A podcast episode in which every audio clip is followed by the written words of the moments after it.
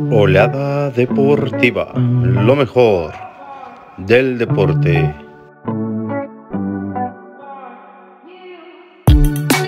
Suscríbete a nuestro canal de YouTube y participa para ganarte este iPhone 11 Pro Max nuevecito.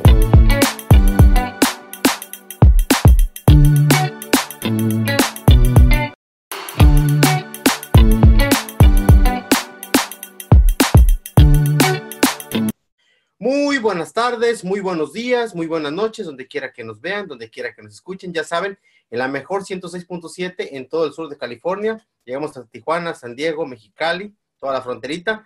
Ahí no estamos como Donald Trump, ahí sí nos dejan, sí nos dejamos, sí nos dejan meter y no, también nos dejamos salir. Este, y también en la, en la vaquera de Dallas 94.5, es la bandita que nos escucha, que nos ha adoptado muy bien, que les gusta nuestro programa, Ola Deportiva. Y también en la Tropicosa, allá en Miami, Florida. Mucha gente dice que hay mucho cubano, chico, cubano, chico, pero no, hay mucho mexicano. Si no, pronto la pizarrina, ahí como lo tratan como rey, ahí le llevan serenata cada rato allá a, su casa. Y pues, cómo no, en nuestro canal de YouTube, Olea Deportiva TV, en nuestro podcast, en Spotify, búsquenos como Olea Deportiva TV y también en Turing Radio. Y la verdad que hoy me complace presentar a un personaje de fútbol. No puedo decir que Rejomontano, porque en todo México lo conocen un comentarista de altura, Antonio Nelly. ¿Cómo te encuentras, hermano, el día de hoy?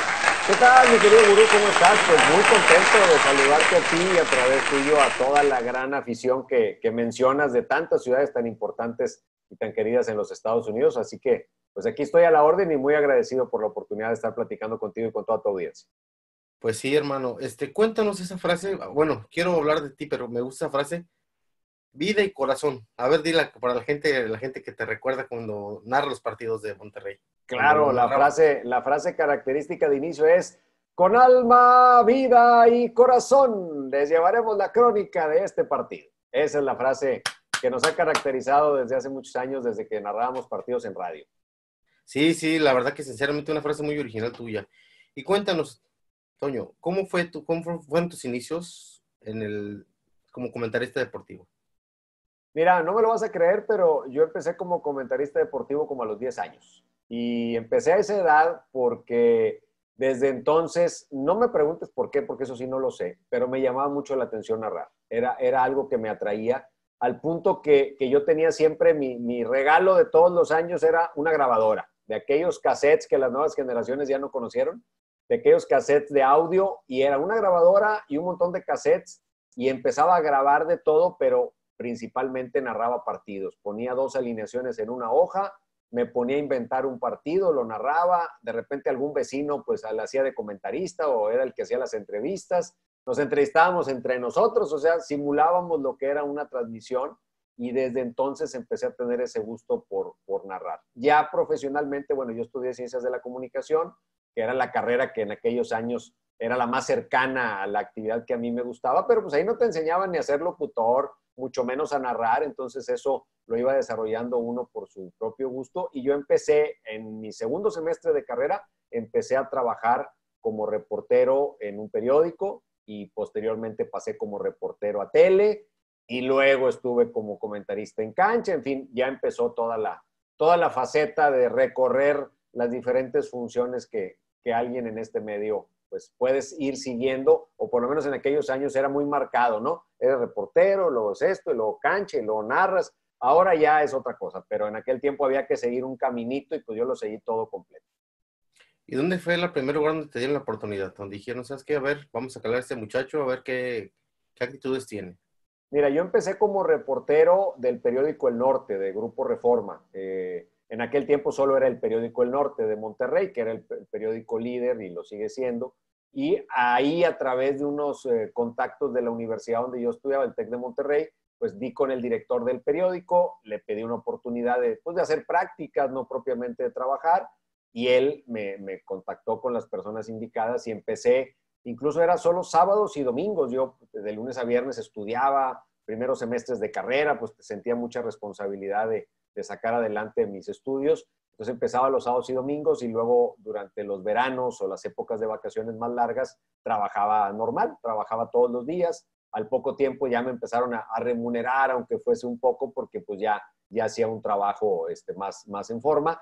Y de ahí paso a tele, paso a Televisa Monterrey también como reportero y ahí estando como reportero estás esperando que al conductor del noticiero le dé tos o algo y que no llegue para poder entrar al quite y así empecé a conducir pequeños segmentos deportivos en las noticias o en diferentes programas.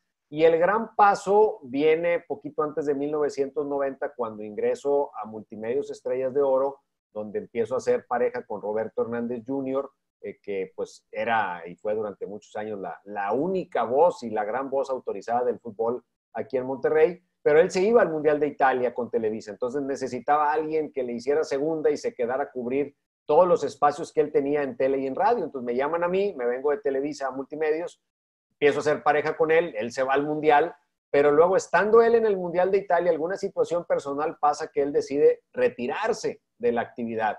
Entonces me llaman y me dicen, oye, pues Roberto ya no regresa a trabajar, así que quédate con todo y me quedé haciendo tres programas de tele, varios espacios de radio, me quedé haciendo todo eso. Luego Roberto regresa otra vez como los toreros, ¿no? Se retiró y regresó y ya nos divide, bueno, tú te quedas haciendo esto y tú te quedas haciendo esto. Y ahí empecé a tener ya una trayectoria, pues digamos, más independiente porque ya mis espacios los manejaba yo y sus espacios los manejaba él. Entonces, más o menos así en, en breve eh, resumen, es como, como empecé esta carrera. Y cuéntanos, ya hablando de Roberto Hernández Jr., ¿qué aprendiste de, de ese personaje icónico en Monterrey que también tenía su carácter? Era una persona muy difícil. Era una persona de, trato difícil, este, era una persona complicada.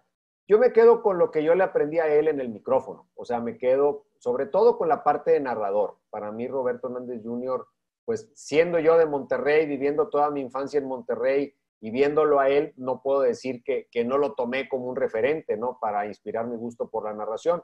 Y creo que él manejaba los ritmos, las emociones. En cosas periodísticas, en otro tipo de situaciones, bueno, no, no compartía yo sus, sus formas. Pero en la parte profesional me quedo con el gran narrador que fue, con el gran líder de fútbol, porque al final en la ciudad él fue un líder, ya cada uno toma lo que le conviene, lo que le gusta o lo que no le gusta y al final en esto también no es que los otros sean todos malos, pero es que uno tiene que forjar también un estilo propio, un estilo que vaya acorde a la manera de ser de uno. Entonces yo me quedo con él con su manejo de la crónica, con su manejo del ritmo, de la emoción, de, alguna terminología que usaba al momento de narrar y yo creo que le aprendí a él, ya me tocó un poco más de salida, pero también disfruté mucho de las crónicas de Ángel Fernández como narrador y pues eh, al, al, entrar ya a trabajar con, con, Roberto, bueno, pues vas, vas tomando mucho colmillo, vas tomando mucha experiencia de, muchas cosas, de unas que te gustaría imitar y de otras que a lo mejor no. A lo mejor dices, bueno, es como los maestros de la escuela, ¿no? Si un día soy maestro, pues quiero ser como este y como este, pero de este no quisiera hacer esto y quisiera hacer otra cosa, o de los papás incluso, ¿no? Entonces, yo creo que es parte de las enseñanzas y, la verdad es que fue muy, muy grato porque finalmente el que me lleva multimedios es él, aunque después fue el que pues encargó de que yo ya no estuviera en multimedios, pero gracias a no estar en multimedios entré a Televisa, entonces lo que parecía que en ese momento era una tragedia, pues acabó un año después siendo una gran noticia, porque imagínate, estoy cumpliendo en esta última etapa 20 años de estar en Televisa, no solo Monterrey, sino de estar en las transmisiones de fútbol, de haber ido a mundiales, cosas que si no hubiese estado en Televisa, pues no hubieran pasado. Entonces, todas las cosas pasan por algo y estoy muy agradecido con, con la vida, con todas las experiencias que he tenido. Y cuéntanos de esta pareja inolvidable, que Dios tenga su gloria, Amaro Castillejos. Mira, mi socio de oro, mi socio querido, este, un hermano, la verdad, en toda la extensión de la palabra. En 20 años de compartir todos los días, imagínate todas las cosas que, que, pasaron en nuestras vidas, ¿no? No fue solo, no éramos solo compañeros de hacer un programa, no éramos compañeros de, de trabajo, éramos, éramos amigos, nos fuimos convirtiendo en hermanos, eh, nos veíamos muchísimas horas al día. Ya en los últimos años el programa pues ya se va medio en automático, ya, ya agarras más colmillo, más experiencia y, no, no era tanta la preparación en términos de estar ahí en el canal. Pero al principio el programa empezó a las 2 de la tarde, empezamos el 12 de junio del 2000, acabamos de cumplir 20 años de programa, y eh, nos llegábamos a las 8 y media, 9 de la mañana a Televisa, y ahí estábamos armando el programa hasta las 2 que salíamos al aire, y luego a las 3 nos íbamos a comer juntos para planear el programa del día siguiente, entonces fueron años y luego empezamos a compartir transmisiones de partidos de fútbol los sábados cuando ya los dos interveníamos en ellas. Yo entré un poco antes a las transmisiones, más de, desde que yo estaba en multimedios,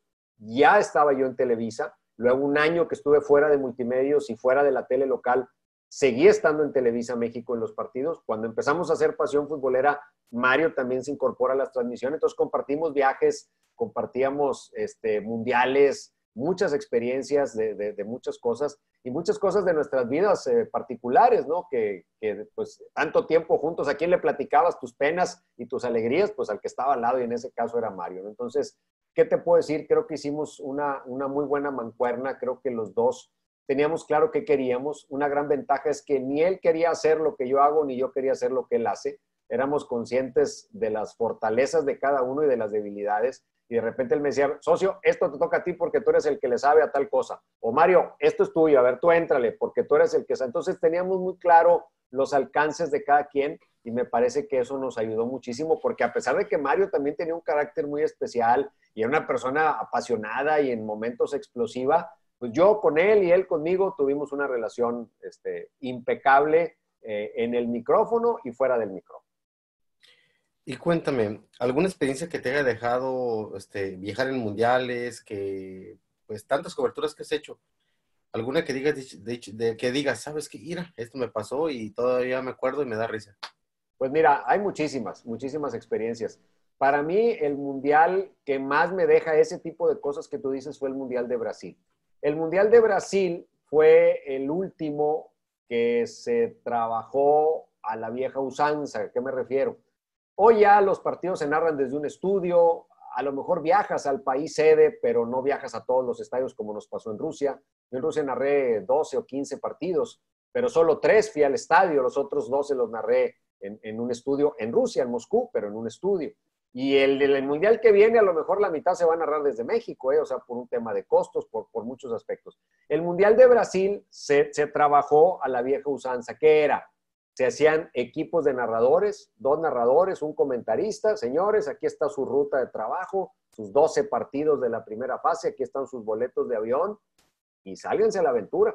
Y te salías, viajabas, llegabas a una ciudad, ese día llegabas del aeropuerto directo a narrar, te ibas a dormir al hotel y el otro día, 6 de la mañana, salías a otra ciudad y tenías que llegar directo a narrar o llegabas al hotel porque al otro día muy temprano narrabas, según cómo se fuera armando el rol y la gente tal vez piensa que llegas al aeropuerto y tienes tres choferes que te están esperando. No, o sea, es, aquí están tus viáticos, aquí están tus boletos de avión, tú eres responsable de llegar a tiempo, de ver cómo te trasladas, si contratas taxi, si no contratas taxi. En Fortaleza, en Brasil, nos tocaba en, el estadio de Fortaleza ir a narrar y al momento que el árbitro pitaba el final, teníamos 60 minutos exactos para la hora en la que despegaba el avión. O sea, esa de que llega con una hora de anticipación aquí no aplicaba porque era una hora para que el avión saliera y, una hora era lo que el árbitro iba a estar, era el momento que el árbitro iba a estar pitando el final del partido.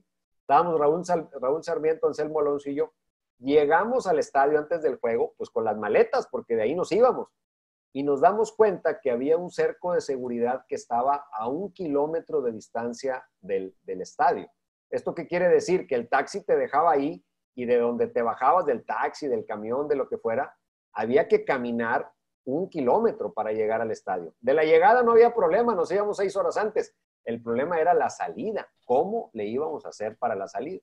Bueno, en la llegada había unos, unos niños ahí con unas bicicletas medio curiosas chaparritas, como un triciclo, haz de cuenta, pero largo, con tres asientos. Pues rentamos uno, les pagamos ahí lo que cobraban para que nos llevaran del, cerco de seguridad al estadio. Al final hicimos lo mismo, nada más que al llegar al cerco de seguridad, el autobús que estaba ahí, había como 300 personas haciendo fila para subirse a los autobuses públicos. Entonces dijimos, aquí en autobús no vamos a llegar al aeropuerto había unas motos que te las rentaban, o sea, se, rentaban como taxis, te subías, abrazabas al que iba manejando la moto y a darle. Pues va Raúl Sarmiento, se pone de acuerdo con tres motociclistas, oigan, pues llévenos colgando la maleta y donde nos vamos a subir, dice Anselmo Alonso, mira, ahí hay un taxi, o sea, un carro. Pues nos vamos con el del carro, oye, los de las motos se nos vinieron encima muy enojados porque son bravos allá los brasileños, porque pues no les íbamos a rentar el servicio y nos subimos al carro y córrele porque nos vienen persiguiendo los de las motos. Cuando subimos al taxi, llegamos al aeropuerto, yo creo que 30 minutos antes de que despegara el vuelo, y por obra de Dios nos alcanzamos a subir al avión, porque si no, pues era no poder llegar al día siguiente al otro partido, porque ya no sabía si iba a haber vuelos, si te iban a cobrar por el cambio. O sea, la verdad es que esa es una de las anécdotas más interesantes, pero a lo que voy es que la rutina de una primera fase de una Copa del Mundo en ese estilo de trabajo, llegamos a hacer un vuelo con siete escalas. ¿Sabes lo que es subirte un avión y que baje y suba siete veces sin tú bajarte del avión? O sea, fue una cosa verdaderamente desgastante y como dicen, y después de eso hay que llegar a narrar, o sea, a lo que vamos, a echarle ganas porque pues la gente y mi trabajo es lo más importante y no puedo desgastarme en la logística del viaje para luego hacer un mal trabajo, pues eso no, no tendría ningún sentido. Pues mantener la concentración, narrar un partido diferente cada día de muchas selecciones que te soy sincero, pues uno no conoce, ¿no? Agarras la selección de Australia y la de Egipto y bueno, a lo mejor algunas tienen dos o tres figuras que militan en Europa, pero además es hacer la tarea y prepararte. O sea, la verdad es que e, es muy padre, lo volvería a hacer mil veces, pero sí te exige mucho. O sea, no es la gran pachanga que la gente piensa que uno se da en una Copa del Mundo. Hay momentos en que paseas y conoces, pero hay momentos en donde el estrés y, el riesgo que corres de no llegar de pronto a una transmisión es muy alto. Pero como dices tú, era mejor, bueno, cuando se hacía como la vieja usanza. Claro. ibas a los estadios, olías el pasto, puedes bajar al pasto, puedes ver la gente, el ambiente. Y ahorita, pues, en un estudio en la televisión ahí no sabes cómo se vive un partido. Es muy frío, es muy frío. A mí, a mí eso, si me lo das a elegir, pues obviamente no, no lo prefiero. También tiene su reto como narrador, narrar un partido en un estudio, porque vuelvo a lo mismo, la gente no tiene la culpa, la gente quiere disfrutar del juego, pero sí estás muy limitado porque ves la misma toma que está viendo el que está en su casa. O sea, a lo mejor el público piensa, no, ellos les dan un montón de tomas. No, yo veo en la tele lo mismo que está viendo el aficionado. De repente hacen un cambio y si la cámara no te da el cambio, pues no sabes quién entró ni quién salió. O sea, e, es un reto también para el narrador, pero no habrá nada como ir a un estadio, narrar un partido con público de un mundial, pues eso es, eso es este, maravilloso. Y algún día, de tanta experiencia que usted tiene en, las narraciones de partidos, que se ha equivocado de un hombre por otro. Ah, cómo no, cómo no. Primer partido que me tocó en el Mundial de Alemania. En el Mundial de Alemania yo iba como suplente, entre comillas. Entonces yo estaba en Múnich de base y me decían, ¿sabes qué? Tal partido, Enrique Bermúdez se va a desplazar porque va a narrar juego de la selección. Entonces el equipo de narradores con el que él iba pues él dejaba su lugar, yo los alcanzaba y narraba ese juego y me regresaba a Múnich. Y luego no sé qué narrador se va a mover a otro lado, va a dejar a su equipo, pum, yo los alcanzaba. Mi primer partido en Alemania me toca, híjole, creo que fue, tengo muy mala memoria, fue, creo que fue Inglaterra, no me acuerdo, Australia, pero no me acuerdo. Primer partido, me toca arrancar, tocan la bola, la agarra el portero y digo el nombre del portero de la otra selección. O sea, los cambio de lugar. Y yo me di cuenta, quizá la gente no se dio cuenta, pero tú en ese momento piensas, oye, mi primer partido de mundial, todo el mundo me está viendo a ver si la hago o no la hago, me refiero a los jefes y a los que toman las decisiones, y yo ya la regué en la posición más fácil del mundo, que es la del portero, porque no hay manera de que te equivoques. Pues los nervios me traicionaron, los dije al revés, una sola vez afortunadamente, y, pero es sobreponerte al error como le pasa al jugador en la cancha o al mismo portero cuando comete un error muy grave, sientes que, ya se cayó el mundo, ¿no? Dices, oye, es el minuto uno, tengo 44 minutos más para reponerme y en la siguiente lo digo bien y no va a pasar a mayores, pero tú te sientes como que todo el mundo se enteró de que te equivocaste, ¿no? Ese fue, fue muy importante porque es mentalizarte, decir, ok, ya me equivoqué, tengo que seguir y corregir y seguir como si nada, porque si me quedo en el error, lo más probable es que me vuelva a equivocar. Sí, ahora hablemos del fútbol regio. Anteriormente no figuraba bastante como ahorita. Ahorita, hace 15 años atrás, que el fútbol regiomontano ha invertido muy bien. Yo creo que siento que es el, mejor nivel que ha tenido en la historia. ¿Cómo se vivía anteriormente de cuando peleaban por descensos, este, eran equipos que, que pues no figuraban? Se miraba igual, de igual manera como se vive ahorita, o se mira, o se mira mejor ahorita? bueno, mira, yo, yo creo que en esta ciudad la pasión por el fútbol siempre ha existido. O sea, la gente siempre ha estado ahí, siempre ha estado pegada a sus equipos. cualquier persona que le va a un equipo de lo que sea, siempre estará más a gusto si su equipo gana más de lo que pierde. Pero en las épocas que tú mencionas anteriores a estas dos décadas de éxito del fútbol regiomontano, pues sí eran momentos muy difíciles, porque a veces tristemente en el periodismo y en el fútbol, el, morbo de que te vaya mal, del descenso, a veces vende más en términos de atención de la gente que cuando te va bien, porque a veces la gente hasta andar bien se acostumbra y luego ya no lo valora. Y en el andar mal, la crítica y todo a veces se vuelve más interesante. Son más interesantes las peleas por el descenso a veces que las peleas por el campeonato. Pues muchos años la ciudad vivió con, con eso de que ganar era lo más raro que les podía pasar. Pelear por un título, pues ni soñarlo. Salvarse del descenso era lo cotidiano. Bueno, a Tigres le tocó incluso descender. Y creo que a partir de ahí cambia. Entonces, la pasión sigue estando ahí. Pero hoy la gente ya siente una pasión y siente un orgullo, o sea, porque sus equipos han demostrado que son capaces de mantenerse al paso de los años haciendo las cosas bien. Me parece que las administraciones que han tomado a los equipos han profesionalizado el trabajo.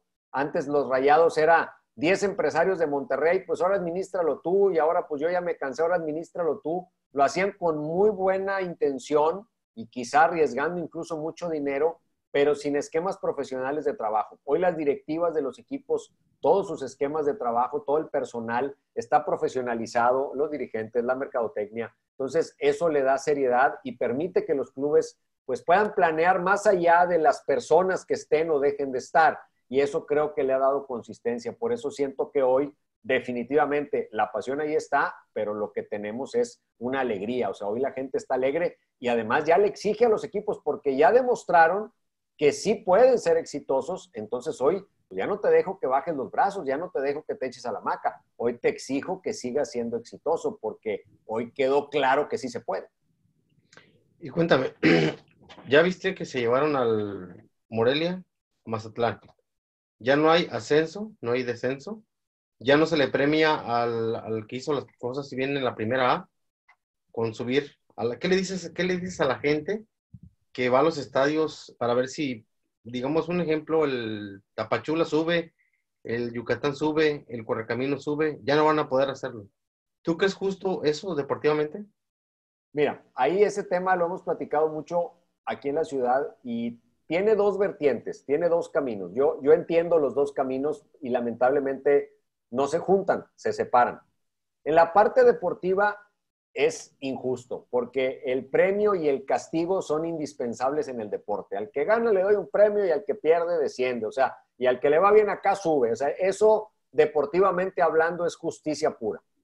Desafortunadamente, en un mundo de economías muy grandes, de economías de alta escala, si queremos tener liga competitiva, liga sólida, si queremos que nuestra liga en términos de espectáculo sea competente con las mejores ligas del mundo. No podemos tener equipos que difícilmente te garantizan la nómina de sus jugadores para dentro de un mes. O sea, eso le hace mucho daño a la liga. Es como si tú y yo queremos poner un negocio, tú me invitas, oye, Toño, vamos a poner un negocio y tú le metes lana y yo te digo, oye, no, es que yo no traigo lana, es más, yo le debo al banco. Este, ¿Cómo ves si me prestas de la tuya para pagarle porque yo le debo al banco? Pues no te voy a ayudar, o sea, no voy a ser un buen socio para ti porque voy a hacer que tu negocio quiebre.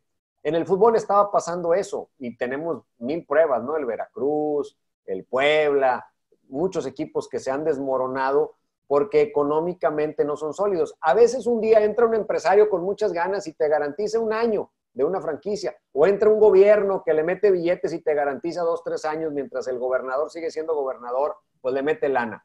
Pero el fútbol, como un producto que es eh, comercialmente hablando, tiene que tener una visión a más largo plazo. Entonces yo entiendo a la liga que dice, a ver, voy a mantener todo este grado de riesgo para que un equipo, hablando de lo económico, no menospreciando lo que significan los equipos ni sus aficiones, para que un equipo que no tiene dinero, que no tiene estadio, que en seis meses no va a poder pagar nada porque se le va a acabar el dinero, que vende boletos de 40 pesos en la tribuna, ¿para qué quiero que ese equipo integre la primera división? Hablo en el aspecto del análisis económico. Entonces, yo lo veo bien porque yo que estoy en este negocio del fútbol desde el punto de vista del espectáculo, creo que le hace mucho daño a la liga que aparezca un Veracruz, que le deja de pagar a sus jugadores, que el dueño se vuelve loco. O sea, el fútbol necesita proyectos serios, proyectos sólidos. No todos van a ser millonarios, pero tienen que garantizar lo mínimo, tienen que garantizar lo mínimo. Lo de Morelia específicamente, yo creo que Morelia era una plaza consolidada. Me parece que los dueños del Morelia debieron de haber agotado las posibilidades de encontrar la manera de que financieramente el equipo se quedara ahí o vender esa a alguien de Morelia y ellos hacerse de otra y llevársela a otro lado. Pero pues el dinero manda y el fútbol requiere mucho dinero, mucho dinero para poder funcionar, para poder ser equilibrado. No sé si el proyecto de Mazatlán vaya a ser sólido. Está detrás de él el gobierno del estado y los gobiernos tienen caducidad. A lo mejor el siguiente gobernador dice, yo no voy a destinarle dinero al fútbol y ahí nos vemos. Entonces, esos son los riesgos de ese tipo de proyectos que se pueden acabar más rápido y una franquicia, tú lo vives en los Estados Unidos, las franquicias de NFL, que también cambian, ¿eh? también se mueven de ciudades, pero van sobre proyectos sólidos. Cuando la liga ve que una franquicia anda tambaleando, la mueve, porque lo que menos quieres es un socio en problemas. Y, cuéntanos, este, tú eres una voz autorizada también para este tema. Se jugaba Libertadores, se jugaba Copa América, te tocó ver si eran narrar partidos a Sudamérica. ¿Tú crees que estuvo muy mal que se haya cortado de tajo la participación entre México y la Conmebol? Yo creo que sí estuvo mal, es decir, entiendo las razones por las que se quitó, pero yo creo que era algo que se pudo haber sostenido. ¿Cuál era el problema? El problema es que la relación era desigual. La utilidad para los equipos mexicanos era menor a lo que los equipos mexicanos le representaban de ingreso a la Conmebol y las probabilidades de ganar ese torneo eran mínimas y no porque los equipos mexicanos no pudieran, sino porque el torneo estaba hecho para que no ganaran. O sea, te invito, pero no te voy a dejar ganar. Entonces, e, esa era la parte que, la, Federación Mexicana peleaba en el sentido de buscar igualdad. Ok, vamos a jugar, nomás que si mi equipo queda mejor ubicado, pues vamos a cerrar la final de la Libertadores en México y, y vamos a jugarle en nuestro territorio. Entonces, cuando ya entras a una competencia con esa desigualdad, yo la verdad me hubiera quedado ahí. O sea, yo, yo hubiera buscado la manera de, permanecer porque te da renombre, te da roce, te da experiencia, te da muchas cosas que pueden ser rescatables. Pero entiendo que de, como federación dices, pues me están dando un trato desigual, yo no participo. Y sé que también la CONCACAF presionó porque la CONCACAF dice, a ver, te estás llevando a tus equipos a un torneo que no es de mi confederación, y me estás descuidando la mía o de repente me estás jugando la mía o con equipos no tan buenos o equipos con suplentes. Entonces, primero me garantizas que en mi confederación juegues bien y luego vemos si te alcanza, porque sí el tema de los viajes lo hacía muy complicado, pero de una liga de 18 puedes elegir dos o tres que no participen en las demás competencias y que vayan a jugar a Libertadores. Yo creo que era como espectáculo era muy bueno. Y por último, la selección mexicana no se llega al quinto partido por una cosa, por otra cosa. Ya sea por el no era penal de Robin, ya sea por los cambios de Javier Aguirre en el 2010, ya sea por el gol que nunca metió en su vida este, Maxi Mesa, era el que metió el gol, Osvaldo. Ya ahora lo de Osorio, lo que pasó que se murieron de miedo los jugadores cuando habían hecho una etapa ganando la Alemania, la peor Alemania. ¿Por qué México no trasciende en un mundial? Mira, yo tengo la teoría de que todavía el nivel de nuestros jugadores no está para eso.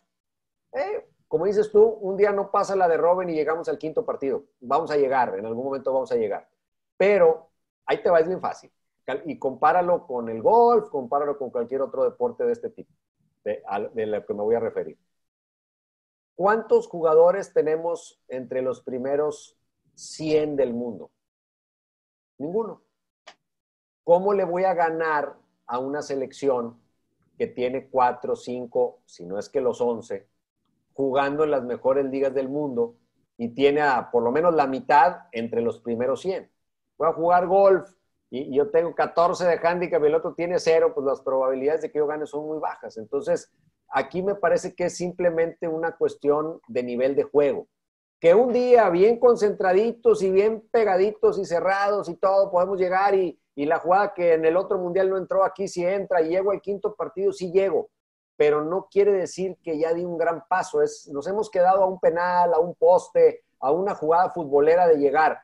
Pero realmente tenemos el nivel de jugadores que pueda competir contra selecciones que tienen futbolistas en, el, la elite en el top. Nosotros hoy no tenemos ningún jugador catalogado en ese nivel. Tenemos algunos en Europa, la mayoría no juegan o juegan poquito o los que juegan mucho no juegan en buenos equipos y bueno, aportan experiencia. Algún día el trabajo de conjunto podremos agarrar otra selección en un mal momento y avanzar.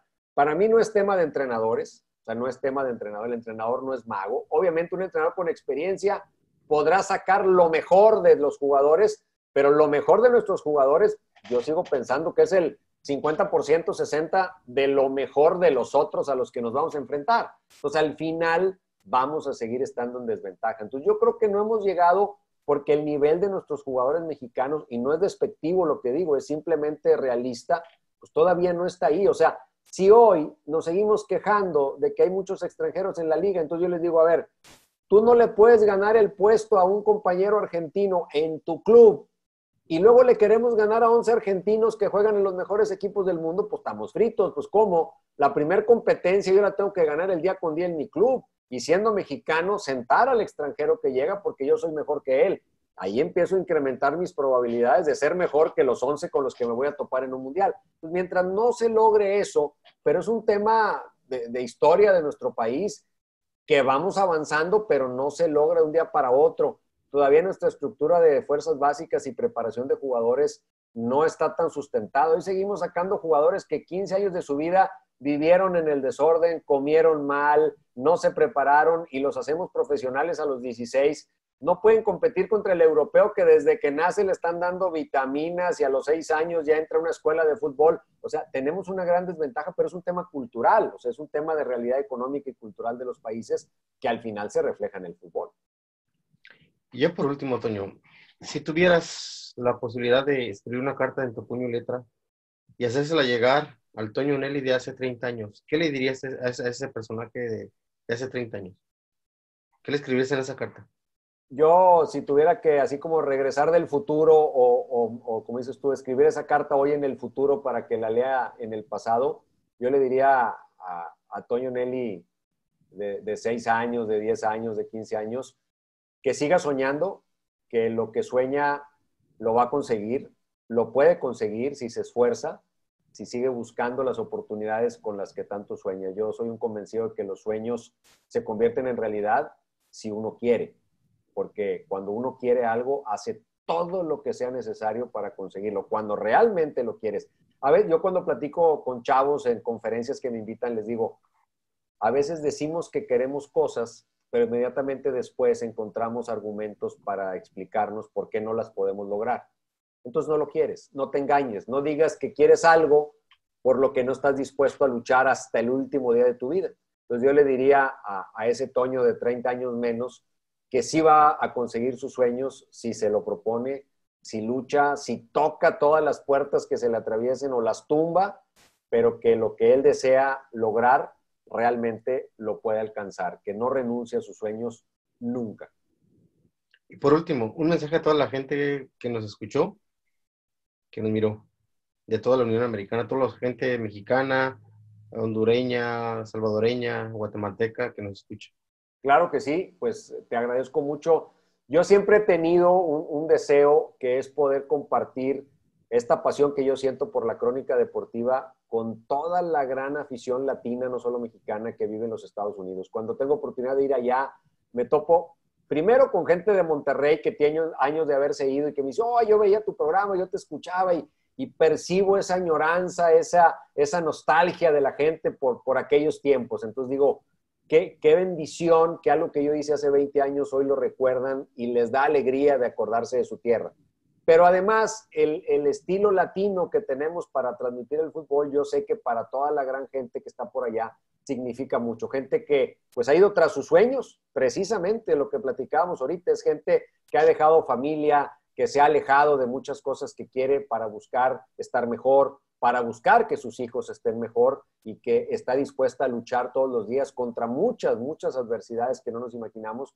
Yo les quiero decir que ojalá el trabajo que yo hago les pueda dar alegría, les pueda dar entretenimiento, les pueda dar diversión, pero además de eso, les quiero decir de todo corazón que estoy muy orgulloso de todos sus esfuerzos, de la decisión de dejar una casa para irse a buscar una aventura que sea mejor para su familia, no cualquier persona tiene el valor de, buscar eso y de enfrentar todas las consecuencias. Ojalá que todas las historias pudieran terminar bien, que pudieran terminar alcanzando el sueño y yo les digo que sí se puede si siguen luchando. Así que mi cariño, pero sobre todo mi respeto y mi admiración por, por esa meta que tienen en la mente que los ha llevado a estar ahí donde hoy nos están viendo y les deseo lo mejor a ustedes y a sus familias. Bueno, pues muchas gracias, Toño. Un verdadero placer este, hablar contigo de fútbol y saber un poquito más de tu vida, ya que la gente estuvo pues pidiendo que te buscáramos para entrevistarte. Pues qué amable, Guru. Te agradezco mucho. Me da mucho gusto estar en contacto contigo. Y bueno, aquí queda abierta la, la, puerta de comunicación para toda la gran audiencia que tienes a través de todos los medios en los que participas. Y bueno, ya que el 24 de julio empiece a rodar la pelota, cuando lo consideres conveniente, pues ahí nos volvemos a enlazar y, y platicamos ya un poquito de, de, fútbol cancha, porque ya son tres, cuatro meses sin fútbol y ya se nos están agotando los temas de repente. Sí, de verdad, ya, ya hablamos de lo mismo siempre, ya, ¿verdad? pues bueno, pues, Estoño, muchas gracias que Dios te bendiga. Un abrazo, igualmente. Un abrazo.